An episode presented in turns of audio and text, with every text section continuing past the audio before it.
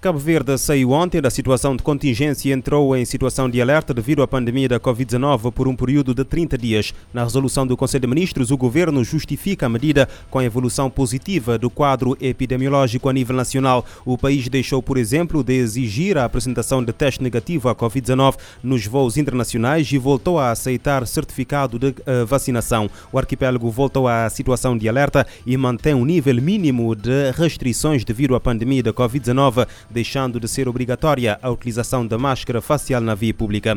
Deixa de ser exigida a apresentação de certificado Covid-19 de vacinação ou de teste negativo no acesso a restaurantes e bares, mas continua a ser necessária essa apresentação para aceder a discotecas e locais de diversão noturna, bem como nas viagens interilhas internacionais. Dezenas de pessoas eh, na cidade da Praia reuniram-se ontem na Praça Cruz de Papa para protestar contra a guerra na Ucrânia. A iniciativa eh, foi promovida pela Comissão Nacional para os Direitos Humanos. A presidente da CNDHC, Zaida Freitas, apelou aos líderes mundiais no sentido de conseguirem outras formas de resolução de conflitos. Há um desrespeito pelos direitos humanos, há um desrespeito pelas normas do direito internacional humanitário e nós não podemos ficar calados.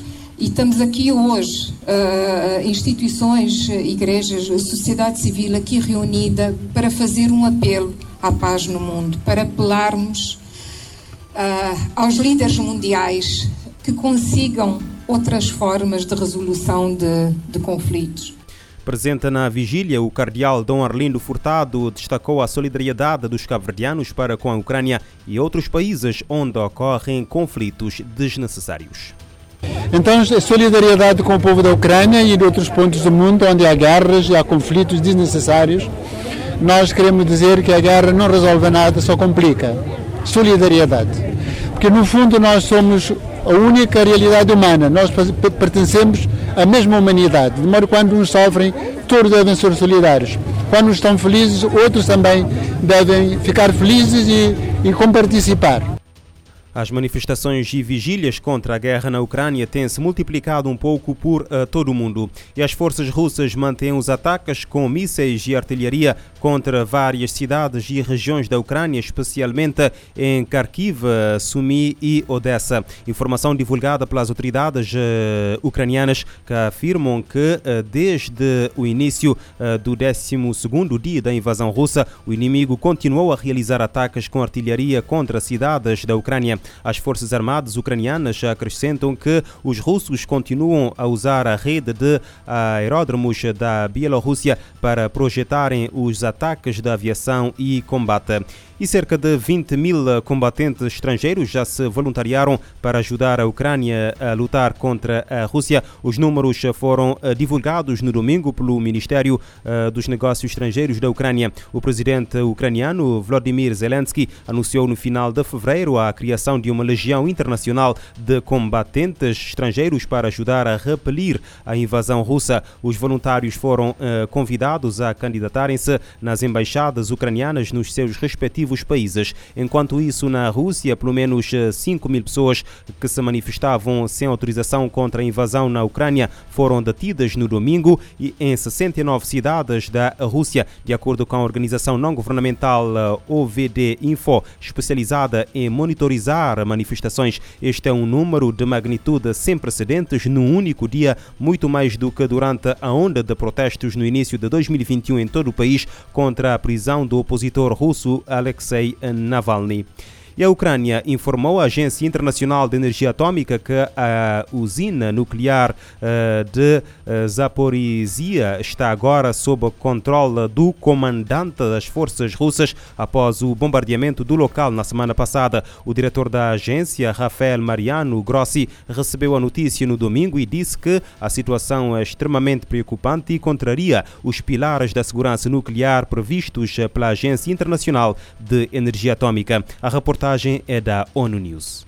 Zaporizhia, considerada a maior usina nuclear da Europa, foi tomada por forças militares da Rússia, dias após a ofensiva militar à Ucrânia, que começou em 24 de fevereiro. A usina contém seis reatores e qualquer operação agora deve ser autorizada pelo comandante da Rússia. Em 2 de março, Mariano Grossi realizou com o conselho diretor da IAA uma reunião de emergência para tratar do conflito na Ucrânia e as consequências para o programa nuclear do país. Na reunião, ele apresentou sete pilares indispensáveis à segurança atômica e às salvaguardas. O pilar 3, por exemplo, determina que os funcionários da usina devem ter o direito de exercerem os seus deveres livre de pressões. Segundo o governo da Ucrânia, as forças russas desligaram alguns sistemas de telefonia móvel de internet para que a informação confiável do site não fosse obtida por meio de canais normais de comunicação. Nesse domingo, as linhas de telefone, e-mails e fax não estavam mais funcionando.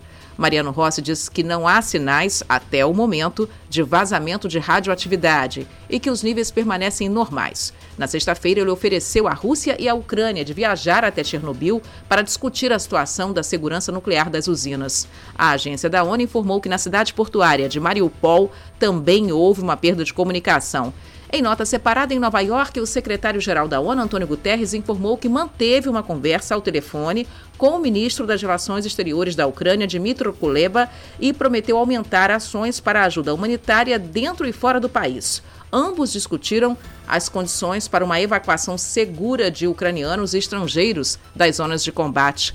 Já o chefe da Agência da ONU para Refugiados, Filippo Grande, disse que o número de pessoas que cruzaram as fronteiras da Ucrânia para fugir da violência chegou a um milhão e meio. O Programa Mundial de Alimentos, PMA, divulgou vídeos na internet mostrando o movimento de seus caminhões para entrega de alimentos, indicando que o conflito na Ucrânia vai ter consequências para a segurança alimentar dentro e fora do país. Segundo o PMA, juntas, Ucrânia e Rússia fornecem mais de 30% do trigo consumido no mundo e pelo menos 85% do óleo de girassol. Somente no Líbano, metade do trigo usado no país vem da Ucrânia. Da ONU News em Nova York, Mônica Grayle. A Rússia lançou na madrugada de 24 de fevereiro uma ofensiva militar na Ucrânia que, segundo as autoridades de Kiev, já fez mais de 2 mil mortos entre a população civil. Os ataques provocaram também a fuga de mais de uh, 1 milhão e 500 mil pessoas para os países vizinhos, de acordo com a ONU. A invasão russa foi condenada pela generalidade da comunidade internacional, que respondeu com o envio de armamento para a Ucrânia e o reforço de sanções econômicas a Moscou.